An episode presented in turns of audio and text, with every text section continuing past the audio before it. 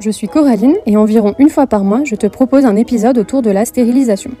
Le podcast Stérilisez-moi, c'est un espace de parole dans lequel des personnes de tout âge et tout milieu viennent échanger autour de leur choix de contraception. J'ai nommé la stérilisation. Ces discussions ont pour but de mettre en avant la diversité des parcours autour de la stérilisation à visée contraceptive, mais aussi d'aider toutes celles qui s'identifieront dans le parcours des personnes que j'interviewe. Pour soutenir le podcast, tu peux t'inscrire au compte Instagram Stérilisez-moi et partager les publications. Tu peux également t'abonner au podcast et t'inscrire à la newsletter pour ne pas rater les nouveaux épisodes. Ton soutien sur les plateformes d'écoute et sur les réseaux sociaux est précieux. Il permet d'étendre la diffusion du podcast et ainsi de toucher plus de personnes en quête d'informations concernant la stérilisation. Je te rappelle enfin que sur le site stérilisez-moi.fr, tu as accès à de nombreuses informations pratiques et légales concernant la stérilisation, ainsi qu'à une liste de praticiens qui pratiquent cette intervention. Merci pour ton soutien et ta fidélité au podcast. Je te laisse maintenant découvrir l'épisode. Belle écoute. Pour enregistrer cet épisode, j'ai eu l'occasion de rencontrer Lily, 24 ans, qui a réalisé une hystérectomie deux ans auparavant. Elle nous explique son parcours et nous raconte pourquoi elle a choisi cette méthode en particulier. Elle nous parle également de sa vie officieuse car elle est créatrice de contenu sur la plateforme de vidéo Mime qu'elle enregistre avec son conjoint dans le cadre de leur relation de libertinage. Elle nous raconte donc son expérience avec le travail du sexe et notamment de l'importance des dépistages et de la PrEP. Un échange très intéressant et instructif qui permet de découvrir une autre facette de la création de contenu et du travail du sexe. Belle écoute. Bonjour Lily, est-ce que tu veux bien te présenter à nos auditoristes Bonjour, alors je m'appelle Lily, du coup j'ai 24 ans. Euh, je suis technicienne de laboratoire dans ma vie officielle et je travaille sur MIME dans ma vie officieuse. Euh, j'ai eu une hystérectomie donc il y a deux ans, en septembre 2021. Ok, super. Euh, et ben du coup, on va enchaîner tout de suite. Euh, est-ce que tu peux nous expliquer comment tu t'es intéressé en fait à la stérilisation, comment tu as découvert ça, puis après comment s'est passé ton, parcours? Oui, bien sûr. Alors, je suis je suis en couple depuis huit ans avec mon copain. forcément, au fur et à mesure de la relation, la question s'est posée. Et en fait, en abordant le sujet avec mon copain, on s'est rendu compte des deux côtés qu'on n'avait pas forcément de, qu'on n'avait pas de désir d'enfant. on ne voyait pas ce projet-là, même à l'avenir. Euh, il y a aussi des problèmes euh, génétiques, des problèmes de santé génétique dans ma famille que je souhaite pas transmettre, et c'est la même chose du côté de mon copain. Euh, et au fur et à mesure des années, à force d'en parler, on, en est venu à la conclusion que c'était le meilleur choix possible pour moi. Aussi parce que j'ai eu, j'ai eu pas mal de problèmes avec les contraceptions classiques. Donc à force d'avoir un peu testé pas mal de choses, et on, en est, on, on a pris la décision ensemble, mais on a préféré, enfin j'ai préféré faire une hystérectomie pour moi contrôler ma fertilité, euh, même si mon copain aurait pu faire une vasectomie. Ok, d'accord. Et, euh, comment ça s'est passé du coup ton, parcours de recherche pour essayer de trouver un peu des informations et, pouvoir avancer sur, euh, sur ce sujet? J'ai commencé mes recherches quand une connaissance à moi a eu une ligature des trompes. c'est ça aussi qui m'a fait le, le, déclic, on va dire, de me poser la question de bah tiens, toutes les, toutes les emmerdes, désolé pour le mot, mais c'était ça, toutes les emmerdes que j'ai avec mes pilules. J'en ai testé trois différentes. Euh, et bah, en fait, euh, la solution que je cherche depuis tout ce temps, bah, c'est peut-être ça. Donc j'ai commencé à me renseigner, euh, d'abord en en parlant à cette personne. Et petit à petit, j'ai fini par tomber sur un groupe Facebook qui s'appelle Stérilisation volontaire, quelque chose comme ça. sur lequel. le fameux groupe. Oui, voilà, le fameux.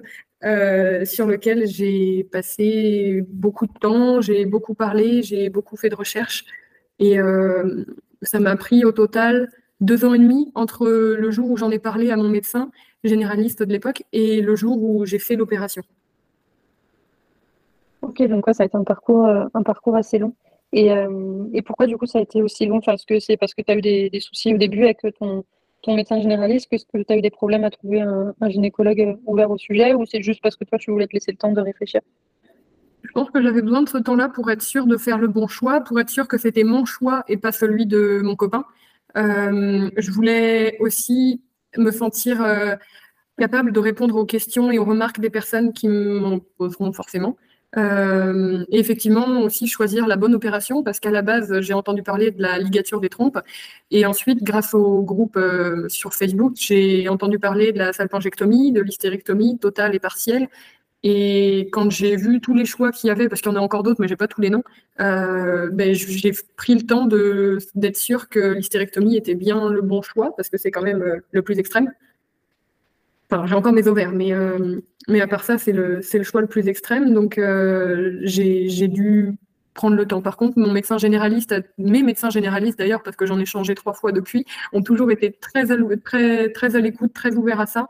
Euh, j'ai eu aucun problème même à trouver le bon chirurgien parce qu'en fin de compte, euh, j'ai regardé la liste euh, sur le. Il y a une liste de médecins qui acceptent de faire des hystérectomies à des personnes de mon, bah, de mon âge et qui, du coup, je suis allée directement vers la bonne personne. Ok, super. Ouais, bah, ça, se, comprend, oui, c'est ça, surtout que dans la mesure où tu as voulu te renseigner sur les différents types bah, d'opérations qui s'offrent à toi, c'est vrai que voilà, il faut prendre le temps de, bien réfléchir, surtout voilà, l'hystérectomie. Donc, pour recontextualiser s'il y a des auditoristes qui ne euh, connaissent pas ce terme, c'est euh, le retrait euh, de l'utérus. Donc, c'est forcément une opération qui est plus invasive qu'une ligature des trompes, par exemple. parce que voilà, on, retire quand même un organe, voilà, en termes d'opération, c'est un peu plus long aussi. Donc, donc forcément, voilà, il faut, il faut bien y réfléchir. Et puis c'est plus définitif dans le sens où, voilà, quand on a fait une hystérectomie, ben, on ne peut pas espérer avoir un parcours de PMA si jamais on change d'avis plus tard. Donc, euh, donc voilà, je comprends aussi que j'ai besoin de réfléchir à plusieurs fois avant de, passer à l'acte. En fin de compte, il y a plus de choses qui me faisaient peur dans la ligature des trompes que dans l'hystérectomie. Ah oui, comment ça? Bah, par exemple, euh, la ligature des trompes, c'est par célioscopie. Donc, en fait, il y a des petites incisions qui se font au niveau des nombrils, euh, du nombril et euh, au niveau à peu près à l'emplacement des ovaires. donc, il y a des cicatrices, même si elles sont invisibles à long terme, mais il y a des petites ouvertures qui se font au niveau du ventre. et aussi, il y quand même, j'ai lu quand même quelques témoignages de personnes qui sont malheureusement tombées enceintes malgré la ligature des trompes. plus une ligature des trompes est faite jeune, euh, plus il y a des risques, même si c'est infime, plus il y a des risques que euh, qu'il y ait une cicatrisation et que les ovocytes passent quand même. Donc les spermatozoïdes passent quand même par l'endroit qui a été incisé et qui est une, une grossesse hors utéro. Donc c'est quelque chose, même si c'est hyper rare, c'est quelque chose qui, moi, me faisait un peu peur. Et, euh, et donc, bah, la célioscopie, euh, moi, en fait, l'hystérectomie s'est faite par voie basse. Donc, on m'a retiré le col de l'utérus, l'utérus, et par contre, j'ai toujours mes ovaires. Ok, oui, bah oui, c'est important de rappeler que, en général, sauf cas de euh, vraiment problème au niveau des ovaires, de cancer, etc., euh, les médecins ne retirent jamais les ovaires parce que sinon, ça entraîne une ménopause précoce. Et du coup, bah, ça force la personne à prendre un traitement hormonal toute sa vie. Donc, euh, bon, quand, on veut euh, faire une opération pour s'affranchir de la pilule, forcément, c'est pas non plus l'idéal. Exactement. Donc, euh, donc voilà, ok. Et, comment s'est passé ton parcours alors quand une fois que tu as pu contacter le, le gynéco, comment ça s'est passé? Est-ce que ça a été rapide? Alors assez parce que du coup j'avais déjà lu des témoignages d'autres personnes qui avaient eu des opérations par cette personne et en plus euh, en fait j'ai fait la rencontre d'une personne qui est maintenant une très bonne amie euh, qui que j'ai rencontrée sur le groupe et en fait ben, on, s'est rendu compte qu'on avait plein d'amis en commun et on a fait le parcours ensemble. Elle s'est fait opérer en juillet et moi en septembre mais on a failli se faire opérer ensemble quoi. C'était juste à cause de mon boulot que j'ai dû attendre. Mais euh, du coup, elle a fait le même parcours que moi à quelques semaines ou mois avant, donc ça m'a beaucoup aidé aussi. Je savais très bien qu'avec ce chirurgien-là, c'est le docteur Cristalli qui m'a qui m'a fait l'hystérectomie. Euh, avec ce, médecin-là, il fallait que j'ai donc les trois mois, c'est trois quatre mois. Je l'ai plus en tête, c'est quatre mois peut-être de délai. C'est quatre mois. Quatre mois. Et il fallait que j'ai euh, une lettre d'une psychologue attestant que j'étais en pleine capacité de prendre des décisions de façon euh, mature, on va dire.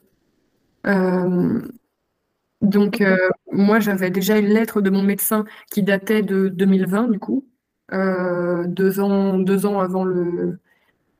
2019 peut-être même, deux ans avant le rendez-vous avec le docteur Cristalli en tout cas, vu qu'il est près de Paris, donc ça faisait un petit bout de route depuis chez moi, et du coup je l'ai eu d'abord un entretien en visio avec lui, et ensuite je me suis déplacée qu'une fois en, je l'ai vu la veille de l'opération, on a eu le premier entretien, le premier rendez-vous en, présentiel pour reconfirmer, qu'il me redonne les papiers et tout. Et, euh, et du coup, ben, l'opération euh, le, lendemain. Donc j'étais déjà venue. c'est super qu'il est, enfin, en tout cas, qu'il s'adapte pour les personnes qui ne sont pas, sont pas autour de Paris et, qui viennent parfois de loin pour, pour se faire opérer. Oui, euh, et, comment ça s'est passé, euh, l'opération en soi? Est-ce que ça a été rapide? Est-ce que tout s'est bien passé pour toi? Alors j'ai eu quelques complications suite à l'opération qui étaient qui sont assez rares, mais bon c'est le risque qu'on prend quand on se fait opérer de toute façon. Euh, l'opération en elle-même s'est bien passée.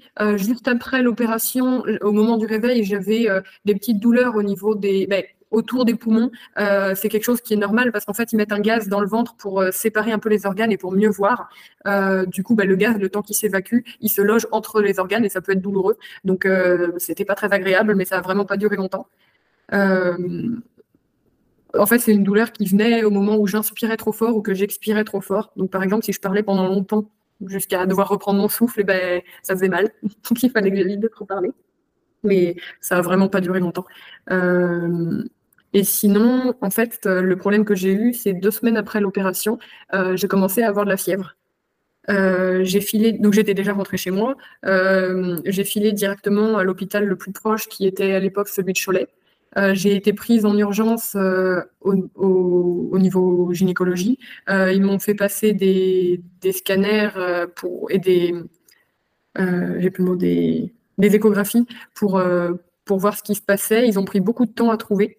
Le premier jour, ils ont vu comme une boule de liquide qui était à l'emplacement de l'utérus, mais ils n'ont rien revu derrière. Et en fait, au bout de, total, je suis restée huit jours à l'hôpital de Cholet. Et euh, c'est qu'au bout de 6 ou 7 jours, je ne sais plus précisément, qu'ils ont remarqué qu'en fait, euh, ben, c'était cette boule de liquide qu'ils ont vue. En fait, c'était un hématome de 10 cm de diamètre euh, qui était à l'emplacement de l'utérus et qui s'infectait. Donc, j'étais sous antibiotiques jusqu'à là parce qu'ils voyaient bien dans mes prises de sang que j'avais une infection quelque part. Et en fait, il y a voilà, j'ai eu donc ça avait dû continuer à saigner à l'intérieur, ça s'est pas bien évacué et le sang s'est infecté à, à cet endroit-là. Euh, j'ai été réopérée du coup deux semaines après euh, la première, euh, bah, après l'hystérectomie, pour drainer cet hématome et bah, nettoyer, désinfecter. donc j'ai quand même été réouverte. ma cicatrice, ma seule cicatrice est au fond du vagin, à l'emplacement de mon col de l'utérus. donc ils ont dû la réouvrir. Donc la cicatrisation forcément a été plus longue, plus compliquée, et depuis j'ai eu quelques adhérences euh, et j'ai eu ce qu'on appelle des fochistes péritonéaux. Euh, c'est un mot un peu compliqué pour euh, dire qu'il y a eu des adhérences au niveau du péritoine, qui est la poche, la membrane qui entoure les organes. Voilà. Mais maintenant, presque deux ans après, tout va bien. J'ai plus quasiment plus de douleur de mes adhérences. Les fochistes ont disparu. les médecins ne comprennent pas, mais ils sont plus là. Donc maintenant, tout va bien, mais ça a pris plus de temps que, que mon ami qui s'est fait opérer quelques mois avant.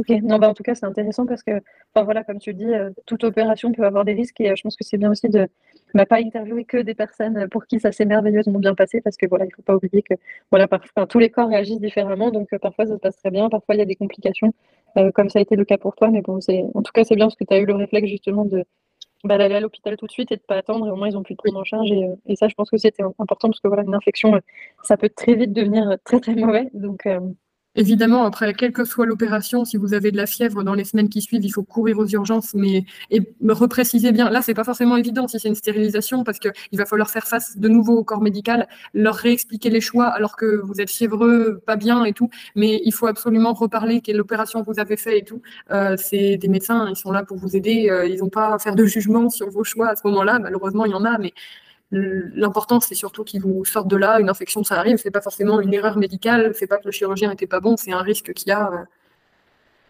c'est un risque qu'on prend. On signe des décharges aussi au moment de faire l'opération. Hein, euh.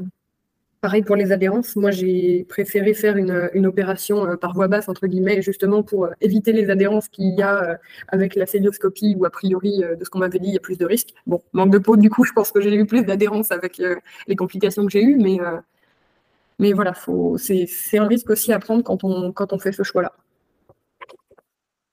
Oui, exactement. On peut, peut jamais savoir à l'avance, malheureusement, comment les choses vont se passer. C'est juste, après, je trouve ça juste terrible que tu vas, enfin, tu vas en urgence à l'hôpital parce que euh, visiblement tu as une infection et on te demande encore une fois de justifier tes choix alors que la seule chose qui devrait compter, c'est juste, ok, vous avez eu une opération récemment, l'infection vient peut-être de là, on va faire ce qu'il faut faire pour, euh, pour la trouver et la soigner, et c'est tout. En fait, enfin, ça devrait même pas être une question de savoir pourquoi tu as fait le, une stérilisation, pourquoi tu t'es fait refaire quelque chose ou couper quelque chose. Enfin, ça n'a rien, enfin, ça aide pas le cas médical en soi. Et, euh, et du coup, c'est assez, euh, comme tu dis, assez compliqué de devoir expliquer ça quand en plus t'es pas bien. Euh, oui. Mais la chose qui était assez difficile pour moi. Alors bon, j'ai de la chance, c'est que j'ai un caractère assez fort. Quand je veux quelque chose, je l'obtiens, et donc je voulais, voilà, je suis allée aux urgences parce que j'allais pas bien, j'allais pas prendre trois plombes à leur expliquer le pourquoi du comment de l'opération, mais il n'empêche que les médecins me faisaient presque culpabiliser en me disant mais pourquoi vous avez fait une opération pareille, votre organe, euh, votre utérus était sain. Il faut savoir que j'avais pas d'endométriose, pas d'adénomiose, pas de fibrome, euh, j'ai eu aucun problème, j'avais même pas de règles douloureuses. Euh, bon, j'avais mes règles, c'est casse-pied, même si elles sont pas douloureuses, mais voilà, j'avais pas de règles trop abondantes, aucune douleur, voilà, tout allait bien avant, mis à part cette fertilité qui me posait vraiment problème, mais c'est autre chose. Mais euh, voilà, on a beaucoup, on a beaucoup cherché à me faire culpabiliser en me disant que c'était n'importe quoi d'avoir accepté une opération pareille sur une femme aussi jeune. Euh, j'avais j'avais 22 ans à l'époque. Euh, j'ai pas d'enfant, je l'ai pas précisé. J'ai pas d'enfant, mais j'ai jamais été enceinte.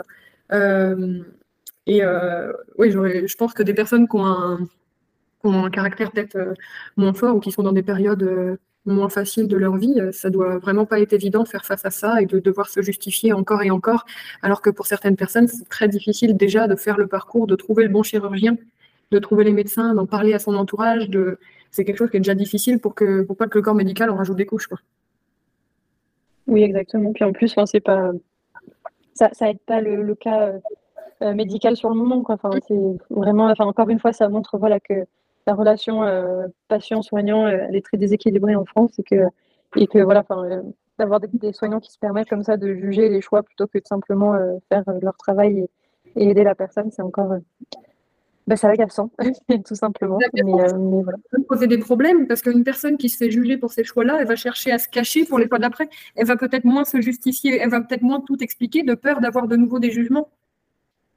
Oui, exactement. Bah, de toute façon, je sais qu'il y a déjà eu des, euh, des études sur le sujet, euh, mais par exemple, le taux de personnes qui ont des utérus et qui ne vont pas chez le gynécologue euh, par peur d'être jugées, mm. aussi dans le cadre, par exemple, de la grossophobie, des personnes bah, grosses qui ne vont pas chez le médecin quand elles ont un problème parce qu'elles savent qu'elles vont être mal accueillies, que potentiellement, quel que soit le problème qu'elles ont, les médecins vont leur dire que c'est à cause de leur poids et ne vont pas les ausculter. Euh, ben voilà, il y a aussi enfin, voilà, un énorme pourcentage de personnes qui vont pas qui vont pas se faire soigner quand elles en ont besoin parce que elles ont peur d'être jugées et, euh, et ça c'est problématique aussi parce que finalement ça entraîne aussi euh, des problèmes de santé publique finalement. Oui.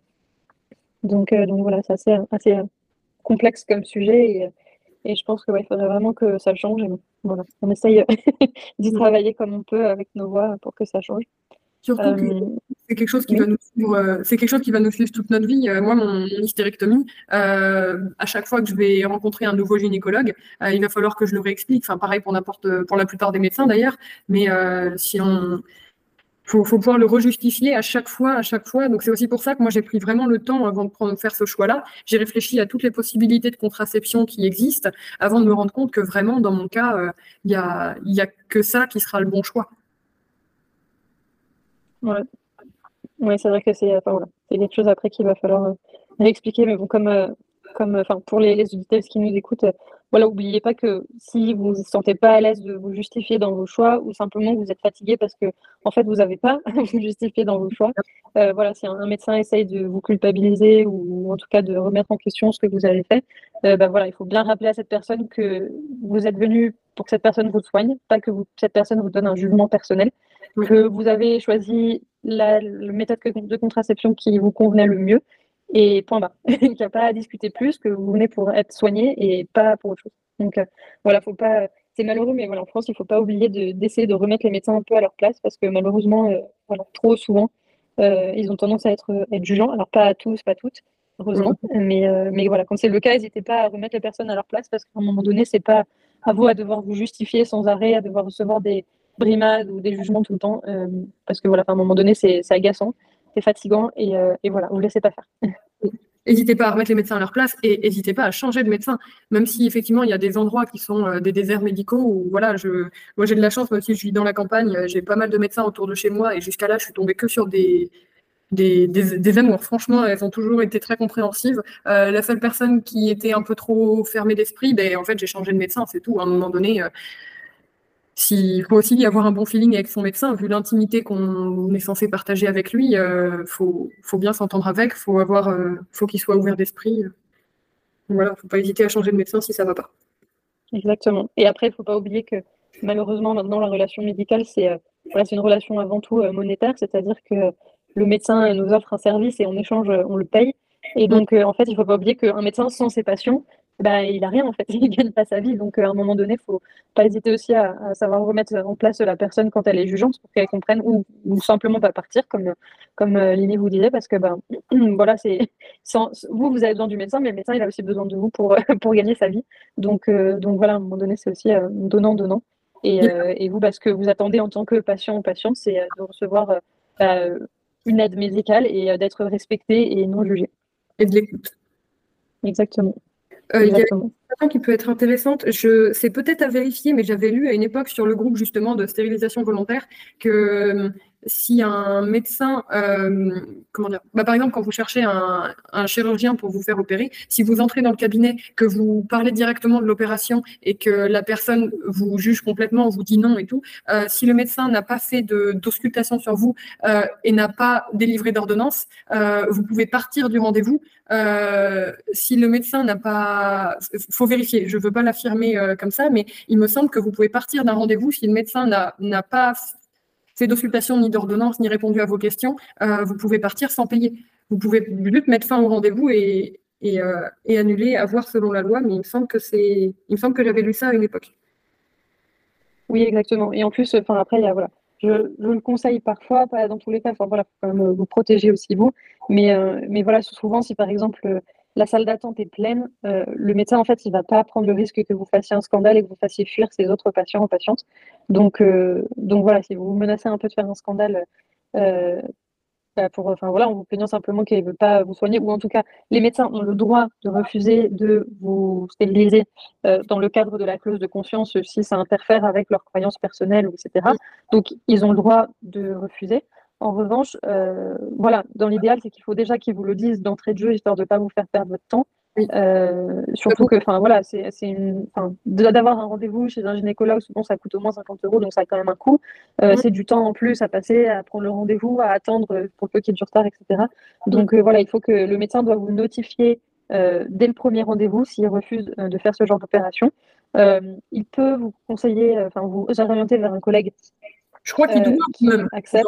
Non, c'est une obligation dans le cadre de l'avortement, mais c'est n'est ah. pas une obligation dans le cadre de la stérilisation, puisque la stérilisation, c'est pas c'est pas quelque chose entre guillemets qui est nécessaire tout de suite. C'est-à-dire qu'un avortement, vu qu'il y a des délais, etc. Voilà, le médecin doit vous réorienter vers un collègue qui le réalise.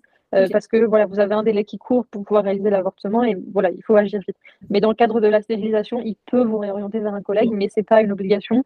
Selon les raisons pour lesquelles euh, ce médecin ne veut pas il y a des chances qu'ils vous réorientent pas du tout parce que du coup, il y a même des chances que potentiellement ils vous mentent en vous disant que vous êtes trop jeune ou que c'est illégal ou blablabla, etc. Euh, mais voilà, mais ce qu'il en tout cas, surtout, c'est vous notifier. Il ne doit pas vous donner un rendez-vous dans quatre mois en vous disant dans quatre mois je vous opère et puis finalement quand vous arrivez au, deuxième rendez-vous là, il vous dit euh, non, je vous opère, je vous opère pas. Donc là, par exemple, dans ce cadre-là, si vous allez voir un médecin une fois qui vous fait signer les premiers documents de de, bah, pour commencer la démarche de stérilisation. Et que vous retournez quatre mois après pour signer les documents euh, pour lancer le, le comment dire, pour terminer le délai et, récupérer la date de chirurgie, euh, si au bout des quatre mois, il vous dit ah non, finalement, je ne vous ouvre pas, là, euh, clairement, vous sortez du cabinet, vous ne payez pas, parce qu'en fait, euh, il vous a fait venir pour, pour rien, puisqu'il vous a dit qu'il ferait l'opération et au final, il dit que non. donc, bah voilà, ça, c'est pas, c'est pas honnête de base.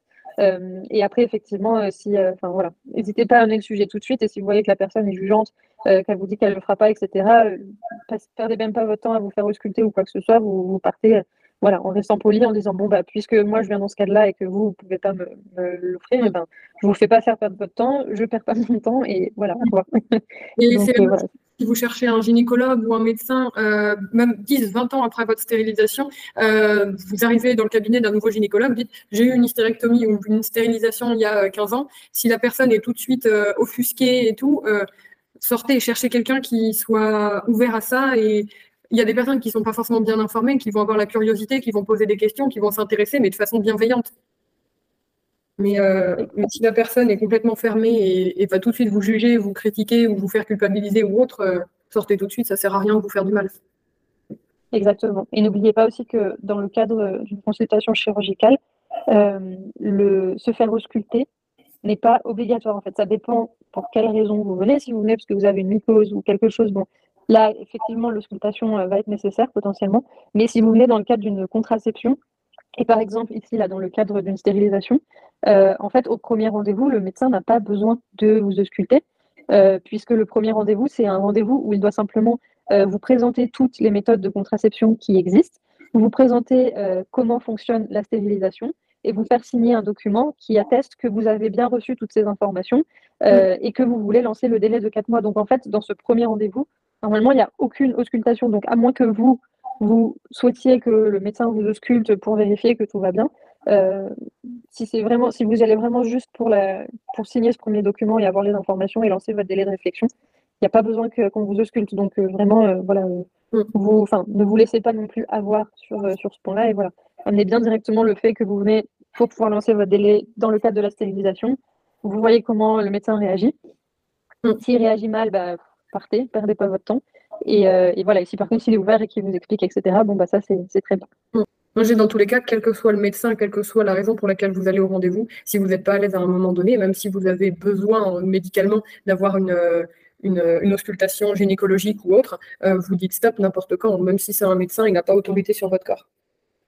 Oui, voilà, on parle, on parle beaucoup du consentement dans le cadre bah, des relations sexuelles, mais, mais, le consentement médical aussi pour le patient, ça existe, et, et voilà, il ne faut pas l'oublier. Je fais maintenant une petite pause dans l'épisode pour te rappeler que tu as deux façons de soutenir Stérilisez-moi.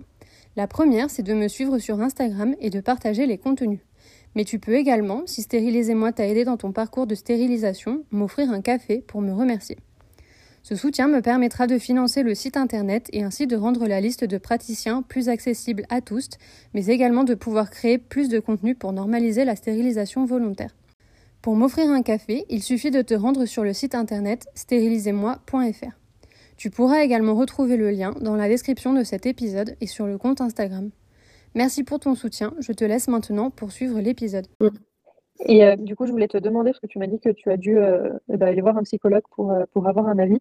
J'ai souvent des, bah, des, personnes qui me demandent comment ça se passe. Donc, est-ce que tu veux bien nous raconter comment, comment ça s'est passé ton tes rendez-vous? Parce que je ne sais pas si tu as dû voir plusieurs fois le psychologue avant d'avoir ce fameux papier. Est-ce que tu veux bien nous expliquer comment ça s'est passé? Comme ça, ça aidera les personnes qui, malheureusement, ont besoin aussi de voir un psychologue dans le cadre de la stérilisation. Oui, pas de souci. Alors moi, j'avais déjà un suivi avec une psychologue par rapport à des problèmes au travail. Et euh, du coup, je savais que j'étais en confiance avec elle pour parler de ce sujet-là. Elle était d'ailleurs déjà au courant et elle a accepté sans problème de me faire la lettre. Après, euh, des psychologues, il y en a beaucoup. Des fois, c'est compliqué de trouver un rendez-vous, mais euh, et surtout, c'est un peu cher. Mais dans tous les cas, en général, les psychologues, on peut les avoir au téléphone avant, au moment de la prise de rendez-vous. Vous pouvez très bien les appeler en disant euh, je viens pour vous expliquez, j'ai besoin d'une lettre pour, euh, pour une stérilisation, tout ça, vous expliquez la situation. Si la personne est fermée dès le début, prenez pas le rendez-vous, ça sert à rien de débourser parfois 50, 60 euros pour un rendez-vous qui finalement vous servira à rien. Euh, demandez déjà avant au téléphone si vous n'avez pas de suivi psychologue avant, psychologique. Exactement. Et, aussi, je rappelle pour les personnes qui, ont téléchargé ou pas encore la liste qui est sur, sur le site stérilisez-moi.fr, euh, en fait, dans le mail que vous recevez avec, euh, enfin, non, vous recevez un mail, c'est-à-dire que quand, euh, quand vous allez sur le site, en fait, je vous demande simplement votre adresse email pour pouvoir accéder au, lien qui emmène vers la page où il y a la liste. Et, et aussi également, dans un même temps, vous recevez un mail où je vous rappelle différentes informations sur la procédure, etc.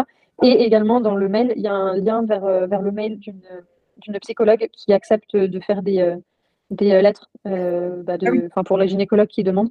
Donc euh, voilà, n'hésitez pas à ouvrir ce mail aussi pour, pour avoir le, contact de cette psychologue. C'est une psychologue qui est, qui est à la retraite. mais, mais voilà, sa fille suit le, le, compte, enfin, le compte Instagram Stérilisez-moi et, et, elle lui en a parlé et elle a accepté de, bah, de pouvoir aider les personnes qui en ont besoin, qui recherchent une, voilà, d'avoir une lettre. Donc ça, ça peut aussi vous, vous aider beaucoup et vous éviter de perdre votre temps à appeler plein de psychologues ou à avoir potentiellement des rendez-vous à courir. Ça, c'est top ça. Oui, c'est l'avantage de, la communauté Instagram. Après, dans tous les cas, euh, je pense que mhm. si vous arrivez à avoir les bons arguments pour, euh, pour expliquer aux psychologues, les psychologues, ils sont là pour vous aider à la base. Hein. donc, euh, je, moi, je suis jamais tombée sur une, une, psychologue qui était malveillant et s'il y en a et que le feeling passe pas, forcez pas. Mais euh, dans tous les cas, si vous arrivez à avoir les bons arguments, si vous avez bien réfléchi euh, à, ce choix-là, normalement, je pense pas qu'il y aurait de problème. Il y en a peut-être qui, effectivement, au niveau de leur morale, au niveau de leur croyance, ne souhaitent pas euh, donner ces lettres-là, mais je pense que la plupart de ceux que j'ai vus, en tout cas, j'en ai vu quelques-uns quand même, étaient vachement ouverts d'esprit, donc faut pas hésiter à imposer un petit peu votre, euh, votre choix, votre point de vue. Euh, si vous voulez quelque chose, euh, faut, faut pas hésiter à mettre les pieds dans le plat direct pour déjà que le sujet soit désamorcé. Exactement, exactement. Et, et, du coup, je voulais rebondir sur quelque chose que, que tu as donné dans ta présentation. alors, tu nous as dit que officieusement, tu travaillais sur MIME, si je ne me trompe pas.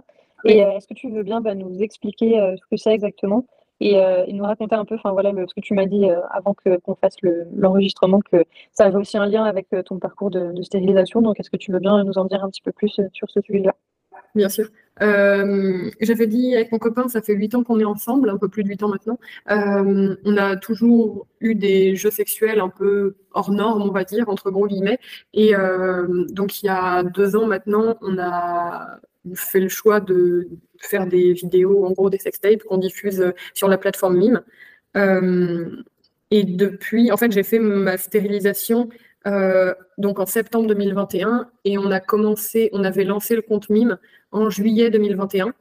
Donc euh, ça s'est vraiment suivi, euh, ce qui était d'ailleurs pas forcément un super bon calcul parce que du coup pour continuer à diffuser régulièrement des vidéos alors que j'étais en post-opération, enfin oui en convalescence, c'était vraiment pas pratique. Mais euh, c'est quelque chose qui a aussi influencé mon choix pour la stérilisation parce que ça fait partie de cette, forme de liberté pour laquelle je me suis battue. je voulais pouvoir contrôler que ce soit mes règles, ma fertilité, comme l'image que je renvoie. Euh, les sextapes et les vidéos, photos que je fais pour Mime, c'est quelque chose qui me plaît beaucoup. C'est un, choix de vie qui est pas forcément facile à assumer, euh, que ce soit auprès de mon entourage ou et en fait ça vient avec la stérilisation dans les choses pour lesquelles euh, je me bats pour que ce soit accepté, pour que ce soit bien vu, pour casser les tabous, ce genre de choses. Ça fait partie du contrôle que j'ai sur ma sexualité en fait. Ok et et comment comment en êtes venu à bah, justement à, enfin, penser à, à, faire ce genre de, de contenu euh, Comment, enfin, comment, c'est venu en fait dans, dans votre relation et, euh? C'est venu très naturellement. En fait, dès les toutes, euh, on, est libertin avec mon copain et dès les toutes premières fois où où on a eu des jeux, alors c'est souvent des, pluralités masculines, et mon copain, et, euh, je sais pas si tu connais le nom, on appelle ça candoliste, c'est qu'en fait il aime euh, regarder, voir, savoir euh, que j'ai des rapports avec d'autres hommes, et, et, dans le cadre de ces jeux-là, il aime beaucoup aussi filmer en même temps, donc en fait même les tout premiers moments libertins qu'on a eu avec d'autres hommes, et eh ben on a encore des archives photos, vidéos, donc ça a toujours été quelque chose qu'on a adoré faire, même avant de se décider à les diffuser. C'est pas du tout quelque chose où on s'est dit bon, on a besoin d'argent, on a besoin de d'arrondir nos fins de mois, donc il faut qu'on trouve de l'argent facile entre gros guillemets. Euh, il y a pas mal de personnes malheureusement qui se lancent là-dedans en imaginant que c'est de l'argent facile euh, et qui finalement, au bout de quelques années, vont regretter que ces images soient diffusées. Euh, nous, c'est quelque chose qu'on a toujours qu'on a toujours adoré, qui a toujours été naturel pour nous, et en fait, c'était dans la continuité logique de nos de nos envies et voilà, ça fait deux ans qu'on fait ça. Et comme pour la stérilisation, il n'y a jamais eu aucun regret, jamais aucun doute. Euh, c'est simplement la, continuité naturelle de, nos choix de vie. ok, ok, non, bah, c'est intéressant. Enfin, voilà, c'est intéressant de, découvrir aussi d'autres, euh, bah, comme tu dis, d'autres choix de vie, d'autres façons de, faire le couple et, euh, d'être en couple, parce que c'est vrai que voilà, encore maintenant la société a trop souvent mis en avant le couple, le couple hétérosexuel monogame classique. Donc c'est aussi bien de d'écouter un peu bah, d'autres façons de faire et, euh, d'autres façons d'être. et c'est vrai que le, l'hystérectomie, la stérilisation en général m'a beaucoup aidé euh, aussi pour ma sexualité parce que le fait que j'ai des rapports avec beaucoup d'hommes euh, autres que mon conjoint, bah, c'était aussi une angoisse de tomber enceinte de quelqu'un d'autre. Alors déjà, de tomber enceinte de base, c'était une angoisse, mais alors si je tombais enceinte de quelqu'un d'autre que mon conjoint, c'était évidemment très compliqué à gérer. Euh, et aussi, ben, l'hystérectomie plutôt que la ligature des trompes fait que j'ai plus mes règles. Et donc, dans le cadre de mon travail de TDS, donc les travailleuses du sexe, euh, j'ai plus mes règles. Et ça, pour faire des tournages euh, de, de, vidéos toutes les semaines, ben, je peux les faire quand je veux sans, sans être embêtée par ça, en fait. Ok, ouais, bah oui, je comprends du coup. Au moins, ça fait un, deux en un. Tu as deux utilités au final à, mm. avoir choisi l'hystérectomie plutôt qu'une autre méthode. Ok. Plus de euh. c'est quelque chose que j'ai. Alors, c'est quand même à surveiller, mais vu qu'on m'a enlevé le col de l'utérus, j'ai plus de risque de cancer du col de l'utérus. C'est une autre des raisons pour lesquelles j'ai trouvé que l'hystérectomie, c'était plutôt bien. Oui, oui, c'est vrai. Il y, a ça aussi. C'est comme par exemple dans le cadre d'une salpingectomie, donc le retrait des trompes. Euh, bah, ça, ça vous protège aussi euh, d'éventuels cancers des trompes, puisque comme elles ont été retirées, bah, vous n'avez plus ce risque-là. Donc, effectivement, oui, ça permet aussi de. Enfin, voilà, parfois, les, opérations, ça permet aussi de se protéger médicalement, surtout, enfin, voilà, quand, surtout quand on a, par exemple, des, des cas de cancer dans, dans, sa famille. Ça permet en tout cas d'éviter d'avoir des problèmes à l'avenir.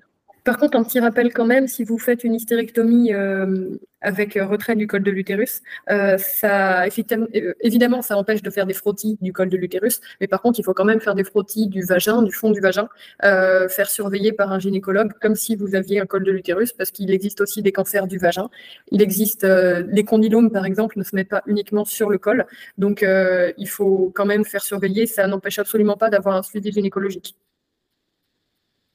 Exactement, exactement. De toute façon, en général, même euh, autre que ça, voilà, c'est toujours bon d'avoir un suivi gynécologique pour euh, être sûr que, bah, que tout va bien, tout simplement parce qu'on peut aussi avoir euh, parfois des mycoses ou des sécheresses, des choses comme ça. Mm. Donc, c'est toujours intéressant de, faire un suivi parce que votre santé, bah, la santé de vos organes sexuels est aussi importante finalement pour votre santé sexuelle personnelle. Euh, dans le sens où bah, voilà, ça peut aussi influer finalement sur euh, parfois le, enfin, ça peut influer parfois sur votre désir ou sur votre bien-être simplement. Euh, voilà, par exemple, si vous avez des sécheresses vaginales, bah, potentiellement vos rapports sexuels vont être bah, douloureux. Donc forcément, c'est ça peut vous impacter aussi personnellement ou votre couple ou enfin votre vie en général. Donc voilà, c'est important aussi de se faire suivre faut voir aussi que si jamais vous n'êtes pas à l'aise avec des gynécologues, il existe des sages-femmes qui font des suivis gynécologues, même si elles ne peuvent pas prescrire autant de choses que les gynécologues, elles peuvent au moins vous, faire un suivi euh, quand vous n'avez pas de soucis. C'est important de voir un gynécologue, même si vous n'avez pas de problème, euh, de faire un suivi régulier pour vérifier s'il n'y a pas de condylome, s'il n'y a pas d'autres problèmes. Et sinon, il y a beaucoup de médecins généralistes aussi qui font des suivis gynécologues. Donc, si vous êtes plus à l'aise avec votre généraliste, n'hésitez pas à lui demander. Exactement. Et euh, d'ailleurs, je voulais te demander, euh, dans le, cadre du coup de ton travail, euh, comment ça se passe toi, au niveau des protections justement pour les MST Est-ce que c'est, est-ce que quelque chose que tu, tu prends aussi bah, bien soin de, de surveiller? Ou est-ce que c'est peut-être des fois des, partenaires que vous connaissez déjà de, longue date, donc que vous avez déjà pu faire des tests? Comment ça se passe? Alors, ça va me permettre d'aborder un sujet qui est super important moi, effectivement, je, bah, les, alors les grossesses, c'était une grosse anxiété pour moi, mais les IST, MST aussi. Euh, je suis sous PrEP depuis au moins 5 ans, 6 ans peut-être maintenant. Euh, la PrEP, c'est un médicament qui, à la base, vient de la trithérapie pour les personnes qui sont séropositives. Et il y a quelques années, ils ont remarqué que deux des trois molécules utilisées dans la trithérapie peuvent permettre de faire un traitement préventif contre le VIH. Et euh, moi, je prends, je prends un comprimé tous les soirs. Et en fait, si je si j'ai un rapport euh, non protégé avec une personne qui est séropositive non traitée, euh, je ne peux pas choper le VIH. en gros, ça m'immunise. sinon, en parallèle de ça, je fais des tests IST, MST complets, donc VIH, syphilis, comment on appelle ça? J'ai perdu le nom. les ABC, ça. Les hépatites? Oui, merci. Euh, hépatite A, B, C. Alors, je suis vaccinée pour certaines, je ne sais plus, c'est mon médecin qui suit. Euh, mais je fais des tests pour les hépatites. Mais aussi, quelque chose qui est souvent oublié, euh, chlamydia, gonocoque et mycoplasma. Mycoplasma, il est vraiment souvent oublié alors qu'il y a pas mal de personnes qui l'ont. Euh, c'est pas forcément très grave, mais ça peut. Puis il y a énormément de personnes porteurs, c'est un peu comme l'herpès euh, et le papillomavirus d'ailleurs.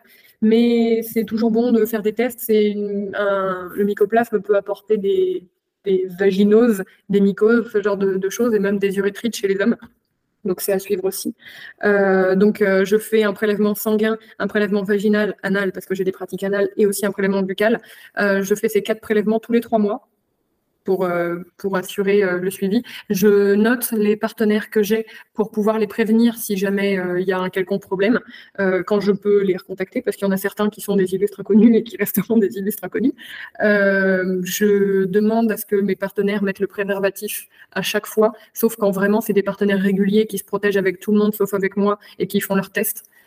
Mais c'est assez rare, mais il y en a. Euh, et mon conjoint n'a de rapport quasiment qu'avec moi. Et je sais que quand il voit d'autres personnes, il met un préservatif. Donc, euh, et bon, si quelqu'un lui enlève, il le sentira. C'est le problème, c'est que moi, quand il y a, bon, pour pas trop illustrer, mais enfin, quand il y a cinq ou six mecs autour, je vais pas forcément surveiller que chacun ait leur capote. Je peux pas toujours faire attention. Mon conjoint est là pour, euh, surveiller, mais malheureusement, c'est arrivé qu'il y ait un dérapage. Donc, c'est ce qui m'a poussé à, à prendre la PrEP justement parce que si jamais la personne qui avait retiré son préservatif avait le VIH, et eh ben, je l'aurais eu aussi. Donc pour moi et pour mon conjoint, que je ne veux surtout pas rendre malade, je, donc je prends la PrEP. Si vous voulez plus d'informations sur la PrEP, il y a l'association les, AIDS qui, qui s'y connaît beaucoup et qui peut vous aider là-dessus. Euh, c'est un médicament qui est surtout connu dans le milieu gay, mais malheureusement on n'en parle pas assez, mais dans le milieu libertin ou juste pour euh, les célibataires en manque d'aventure, disons, euh, ça peut être très très pratique et ça peut, ça peut sauver des vies. Oui, effectivement, c'est important d'en parler, surtout que voilà, c'est vrai que le, sida, ça a été quelque chose qui a été mis très en avant ouais, à la fin des années 80, début des années 90, parce que c'est là où on a commencé à se rendre compte de l'épidémie. Et c'est vrai que maintenant, les gens ont tendance un peu à, le mettre de côté et à l'oublier. Mm. Mais, euh, mais voilà, c'est toujours une maladie. Alors maintenant, il y a des traitements, heureusement. Euh, il y a même eu, je crois bien, l'année dernière, euh, première personne, premier cas de guérison totale. oh, il y en avait eu d'autres sur des nourrissons. Ah oui Je crois qu'il y a un bah, nourrisson qui. Enfin, oui, peut-être, chez un, chez un adulte, peut-être, mais je crois qu'il y avait eu le cas d'un nourrisson qui était né euh, avec le VIH parce que sa mère était porteuse et qui avait pu soigner, il me semble. Mais peut-être que j'ai pas vérifié, mais effectivement, il y a eu des cas maintenant, il y a eu au moins un cas de guérison. Ok, mais oui, en tout cas, voilà, c'est encourageant parce qu'il y a des traitements qui existent et qui permettent ou de vivre avec le virus et de ne pas le transmettre, pouvoir maintenant petit à petit, euh, on, devrait pouvoir guérir les gens. Mais, euh, mais voilà, n'oublions pas quand même que la meilleure protection, c'est la prévention parce que, voilà, même s'il y a des traitements, quelle que soit la maladie, il vaut quand même mieux éviter de l'avoir, ça évite bien des soucis pour la suite. Donc, euh, pensez à, vous protéger. faire attention, même, euh, bah, même en ayant la PrEP et en ayant une contraception euh, les personnes qui, qui, sont, qui ont un, utérus, ça n'empêche pas d'attraper la syphilis, l'herpès et toutes les autres IST qui existent. Donc, pensez à vous faire tester le plus régulièrement possible. Il euh, faut voir aussi que depuis quelques mois maintenant, les tests VIH euh, sont gratuits en laboratoire, même sans ordonnance. Et il faut absolument pas avoir honte de demander à votre médecin généraliste des tests complets, même si c'est marqué qu'il faut que vous preniez un écouvillon euh, dans l'anus pour faire les tests gonocoque et chlamydia et mycoplasme. C'est, c'est pas une honte. Il y a énormément de personnes qui ont testé la sodomie et voilà, c'est mieux de se faire tester que de, que de risquer de développer des maladies et des complications. Surtout qu'a priori, les médecins, ils ont vu beaucoup de choses dans leur carrière. Donc, euh, ils ne vont pas être choqués en principe. Et voilà. Et comme, enfin, comme on vous le disait plus, tôt dans le podcast, euh, un médecin, enfin, un ou une médecin qui est jugeant, euh, bah, changez-en. Et, euh, et, après, n'oubliez pas, alors j'ai conscience que si vous habitez dans un village ou une petite ville, c'est plus compliqué.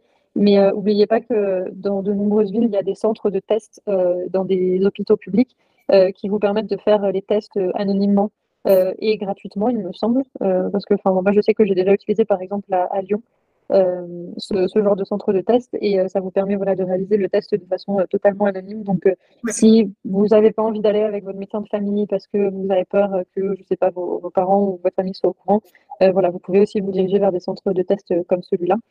qui vous permettront bah, de faire tous les tests. En général, quand vous demandez, ils font tous les tests, pas que VIH, mais vraiment tout. Et, mm. et, comme ça, bah, ça vous permet au moins d'être tranquille et, et de ne pas avoir de soucis. Oui. Et en parlant des trucs qu'on veut pas choper, tant qu'à faire, euh, quitte à demander euh, une ordonnance pour des tests IST à votre médecin, profitez-en pour rajouter euh, le test de grossesse. Ça fait partie, si, vous, si vous écoutez ce podcast, ce podcast c'est peut-être parce que vous avez envie de vous faire stériliser. Donc, si c'est quelque chose qui vous angoisse, n'hésitez pas à en profiter pour. moi, je faisais avant mon opération, je faisais donc mes tests IST tous les trois mois et j'en profitais pour faire mes tests de grossesse tous les trois mois parce que même si j'étais sous pilule, j'avais toujours ces angoisses de tomber enceinte, donc ne euh, faut pas hésiter à en profiter. Même si vous mettez des préservatifs, même si vous êtes sous pilule, il y a des personnes qui sont euh, ce qu'on appelle hyperféconds et qui peuvent tomber enceinte euh, même, sans, même sous contraception. Oui, exactement. Et puis de toute façon, voilà, n'oublions pas que, bah, à part la stérilisation, du coup, aucune méthode n'est efficace à 100%. Mm. Donc voilà, c'est malheureusement vous tombez dans le 1% ou 0,1% des, personnes malchanceuses, bah, voilà, au moins ça, ça vous permet de vous, vous prémunir.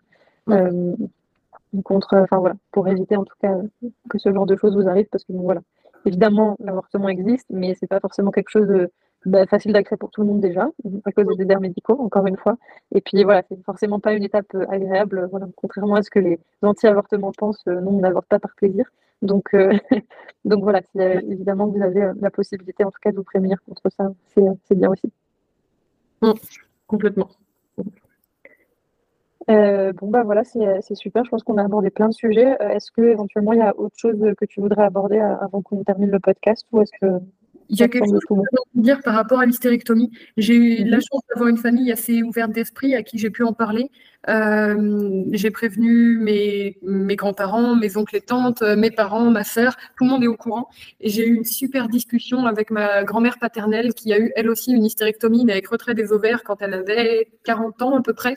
Euh, elle avait des règles hémorragiques et il a fallu alors ça fait quelques dizaines d'années maintenant, mais voilà, et à l'époque, il avait fallu qu'elle attende de voir un gynécologue au moment où elle avait ses règles, qui étaient complètement hémorragiques, pour que le chirurgien euh, lui dise, ben oui, non, mais là, dans l'état, effectivement, je vais accepter de vous faire une hystérectomie. Et euh, du coup, elle a été hyper compréhensive sur le choix que j'avais, parce qu'elle-même s'est battue pendant très longtemps euh, avant d'arriver à avoir l'hystérectomie. Et je n'avais pas connaissance de, ça avant de faire cette opération. Elle m'en a parlé qu'une fois que je lui ai annoncé que je l'avais faite. Ok, ouais, bah, c'est marrant parce que du coup, euh, tu n'es pas la première personne dans le podcast euh, qui nous explique que sa grand-mère fait une stérilisation. Donc, euh, en fait, c'est super intéressant de voir que, bah voilà, déjà de rappeler que la stérilisation, c'est quelque chose qui existe depuis, depuis très longtemps. Oui, c'est voilà, une, type d'opération qui est réalisée depuis longtemps. Malheureusement, voilà, pendant longtemps, ça a été caché et, et, voilà, et ça a été tabou.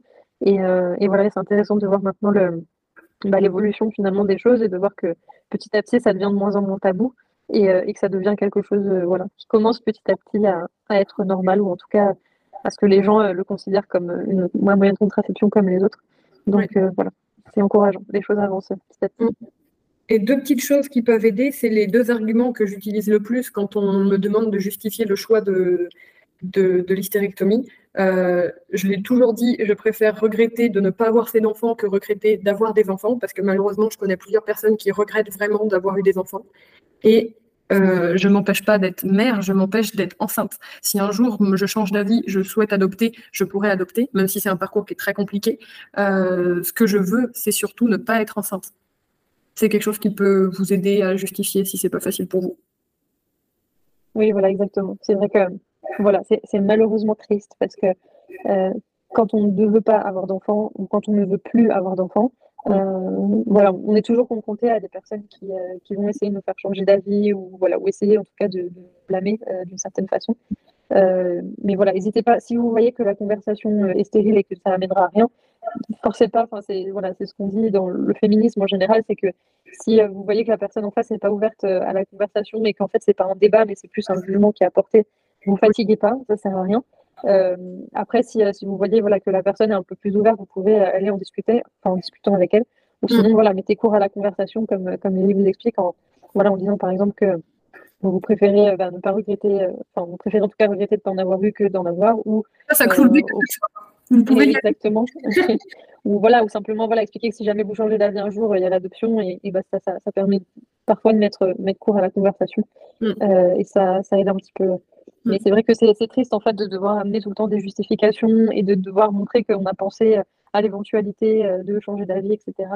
Euh, mais voilà, si, euh, si, ça peut vous aider en tout cas à, limiter, mais effectivement, le, débat. On n'est juste pas obligé de répondre hein, parce que de toute façon, il y a des personnes, c'est monsieur, madame, tout le monde, ils savent mieux que vous ce qui se passe dans vos têtes et vos envies, hein, c'est bien connu.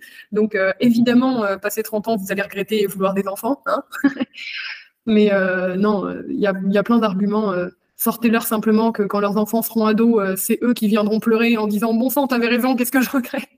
Il y en a franchement qui sont revenus vers moi en disant ça. Donc, non, des arguments, il y en aura toujours plein et il n'y a même pas besoin d'argumenter. C'est votre choix, c'est votre corps et pas le leur.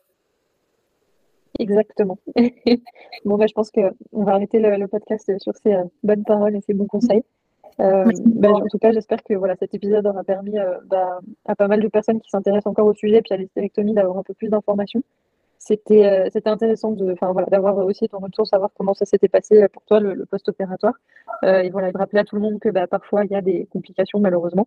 Mm. et voilà, puis c'était intéressant d'en savoir un petit peu plus sur ton parcours, de voilà, rappeler aussi de faire des tests pour les, les maladies sexuellement transmissibles assez comment dire, assez régulièrement pour, euh, pour vous protéger et protéger euh, votre ou vos partenaires aussi. Mm. voilà, c'est important. Bah, merci beaucoup Lily pour, pour, pour, le temps que tu m'as accordé. Et puis j'espère que oui, ça va aider pas mal d'auditeurs dans leur parcours. Pas de souci, merci à toi pour l'invitation. On se retrouve le mois prochain pour un nouvel épisode. D'ici là, n'oubliez pas de vous abonner au podcast pour être notifié de la sortie de nouveaux épisodes. Vous pouvez aussi vous inscrire à la newsletter mensuelle pour ne pas rater la sortie du prochain podcast et des articles de blog. Vous pouvez vous inscrire via le formulaire sur le site ou en suivant le lien en bio sur Instagram. Je vous souhaite un très bon mois et à très vite.